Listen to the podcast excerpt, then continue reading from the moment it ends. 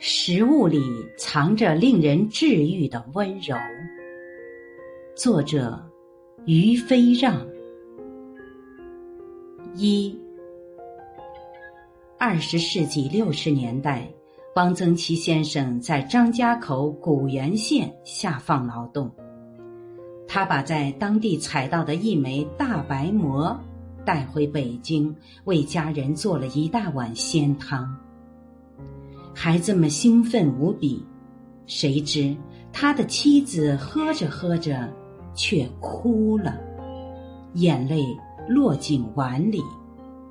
汪曾祺先生问他怎么了，他只低头答：“太好喝了。”接着，妻子又盛了一碗，笑着大口喝起来。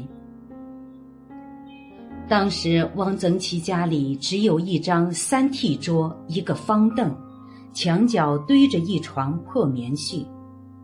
他口袋里小心翼翼地揣着一点钱，为孩子们添了个盐水煮毛豆。下放之前，他留下的字条，妻子还完好的保存着。松青，等我四年。施松青始终守着三个幼小的孩子，在这里等着他。过后，汪曾祺先生回忆说：“我当时觉得全世界都是凉的，只有这碗里的一点汤是热的。”一时间，分隔两地的思念、濒临绝望的委屈、口袋里没钱的落魄，在那碗汤里都烟消云散了。在四重奏里有一句台词引发过很多人的共鸣：“哭着吃过饭的人是能够走下去的。”贫困时的鲜香菌汤也给生活带来遐想和奔头。好好吃饭的人总是有希望，令自己更好的生活下去。热乎乎的食物有一种发烫的能量，正是这种温暖，暖了肠胃。二。还记得我上高三的时候，随着老妈的一声吆喝，“吃夜宵了”，全家人会有说有笑的围在桌旁，有时是清润的百合莲子羹，有时是清淡味美的山笋乌鸡汤、鲜菇鱼片粥，或者是其他。那个橄榄油爆锅的声音，仿佛还回响在耳边。我一直忘不了从前家里灶台上氤氲的热气。然而来北京工作后，我经常顾不上吃晚饭。每当夜幕降临，城市的华灯初上，正是我在公交车上、地铁上被挤得直冒汗的时候。人头攒动，每个人都义无反顾、面无表情的往前走着。回到宿舍，我已经头昏脑胀，夜里十点多钟，连一口东西也没有吃上。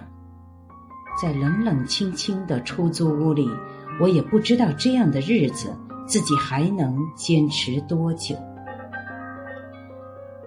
大多数时候，我只能吃外卖。饿了，先填饱肚子再说。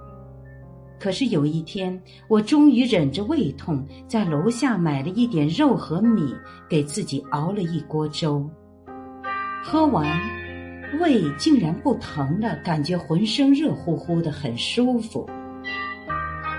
于是，每晚回去，我都给自己熬点粥，然后小口小口的喝光。那时。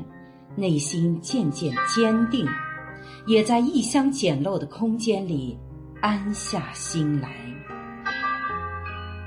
在那段初涉职场的艰难时光里，那些热乎软糯的米粥，在某种程度上让我不再思乡和难过，不再觉得自己对这个世界无能为力。那碗热粥抚慰了我在异乡一路踉跄落魄的灵魂。美食作家韩良露曾经说过。人生和舒芙蕾一样脆弱，但只要接受生命的本质，不断的接受挑战，总有机会遇到完美的生活。所有破损的伤口都会在食物的贴心调理下不知不觉的愈合。生命的本质固然是脆弱的，却能不断在采集能量中。获得新生。我是主播零点，欢迎关注，谢谢您的收听。